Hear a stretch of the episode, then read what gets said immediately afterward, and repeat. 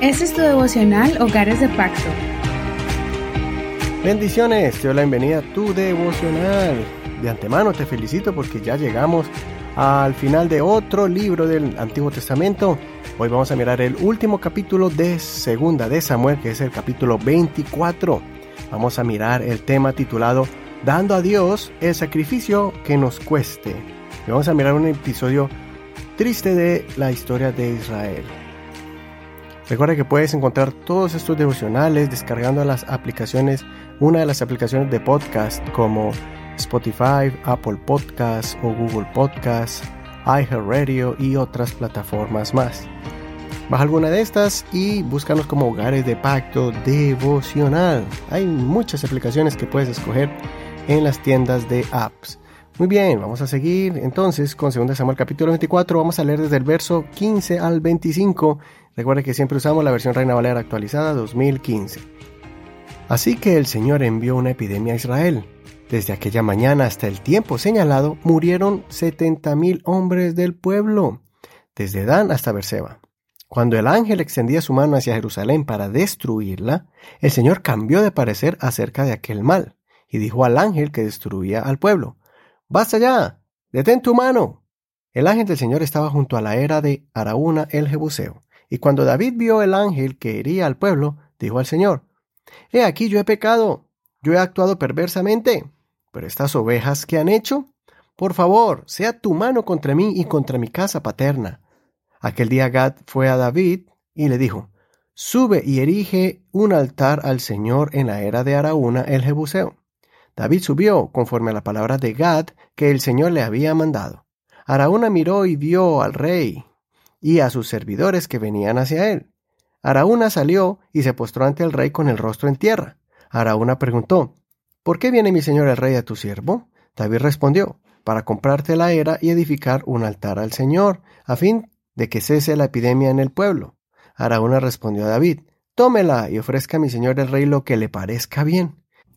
Mira los bueyes para el holocausto y los trillos y yugos de los bueyes para leña. Todo, oh rey, se lo da Araúna al rey.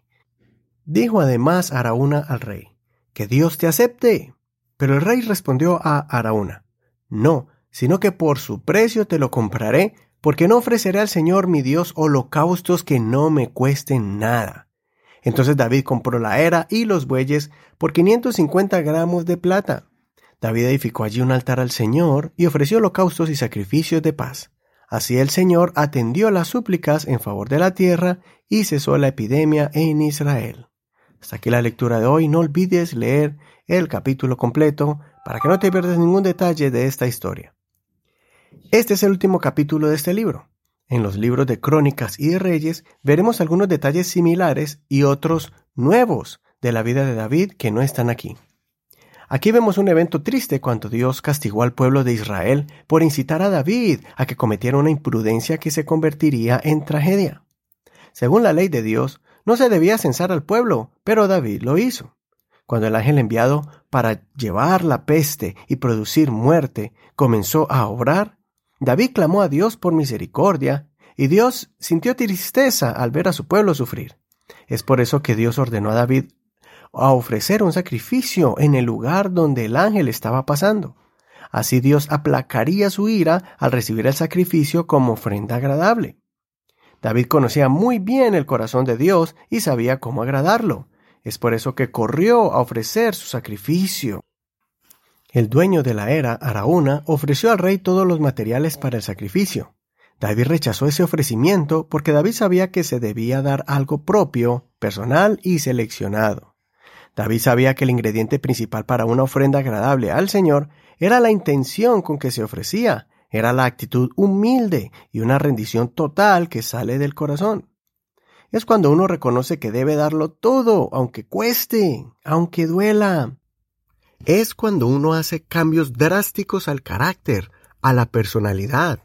Es cuando uno cambia hábitos que por mucho tiempo ha estado estorbando nuestra relación con Dios y no sentimos la plena libertad en Dios porque se han convertido en ataduras que poco a poco nos van debilitando al punto de que nos conformamos con esa vida mediocre. Cuando damos algo a Dios que nos cuesta, Sentimos que comenzamos de nuevo, porque la misericordia de Dios nos da esa nueva oportunidad de restauración espiritual. David aprendió esto cuando cometió ese grave error delante de Dios y escribió el Salmo 51. Cuando escribe en uno de los versos, los sacrificios de Dios son el espíritu quebrantado, al corazón contrito y humillado, no despreciarás tú, oh Dios. David dio lo mejor a Dios, de corazón voluntario y con total entrega. Y Dios perdonó al pueblo, oyó la oración de David y recibió su ofrenda de arrepentimiento y reconciliación con Dios.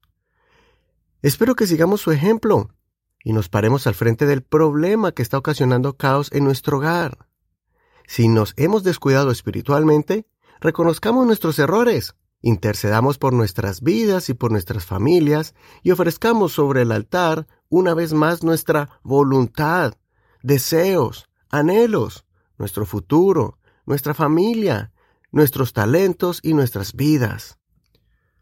Ofrece sobre el fuego cualquier actitud de arrogancia, de obstinación, de doble ánimo, de cobardía, para que sea quemada en la presencia de Dios. Este es el tiempo donde debemos tomar decisiones que, aunque duelan, van a hacer una gran diferencia en nuestro hogar. Comencemos una nueva etapa en el trato con nuestra familia, con nuestra pareja, para hacer todos juntos la voluntad de Dios.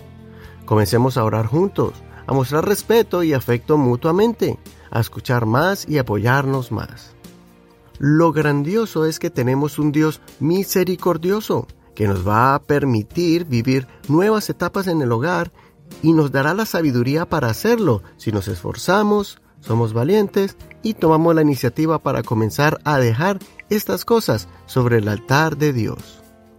Y hasta aquí la reflexión del día de hoy. Que el Señor escuche tu oración y reciba la ofrenda que das con todo tu corazón. Y hasta aquí eh, la conclusión del libro de Samuel. Vamos a comenzar el día de mañana una nueva aventura con el libro de los reyes. Vamos a aprender más sobre David, sobre su hijo Salomón y sobre todos los reyes de Israel y de Judá. Así que no te lo pierdas. Recuerda que estamos en Facebook como Hogares de Pacto Devocional. También estamos en todas las plataformas de audio como el Google Podcast, Apple Podcast y Spotify y muchas más. Si quieres recibir las enseñanzas por WhatsApp, escríbenos al 1562-551-2455. Gracias por tu apoyo, gracias por tus oraciones y por tus aportes para seguir llegando a otras familias en diferentes ciudades por medio de la Internet. Bendiciones, hasta mañana. Este es un ministerio de la Iglesia Pentecostal Unida Hispana